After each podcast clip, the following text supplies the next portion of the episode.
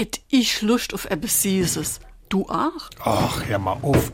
Ich muss jetzt schon so aufstoße von der Zwiebel am Salat. Wenn jetzt noch etwas Süßes dazukommt, dann krieg ich auch noch Sodbrenne dabei. Oh, du bist vielleicht empfindlich. So ein Pinzchen. Ich brauch jetzt ein Stück Schokolade. Mach was nicht, lasse kannst, aber lass mich in Ruhe damit. Ach, guck mal da. Die han ich ja ganz vergessen. Hat mir es Tanja geschenkt. Die mache ich jetzt auf. Die allerfeinste Praline. Warum wir so reden. Wie ma schwätze. Wer die Praline erfunden hat, darüber streiten sich Franzosen, Belgier und Deutsche.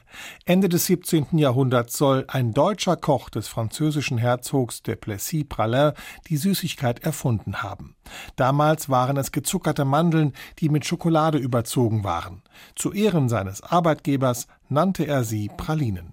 Der Belgier Jean Neuhaus schuf die ersten Pralinen, wie wir sie heute kennen, allerdings erst 1912. Dessen Großvater, seines Zeichens Apotheker, hatte bereits Medikamente mit Schokolade überzogen, damit sie besser schmeckten. Praline darf man übrigens nicht jede Süßigkeit nennen.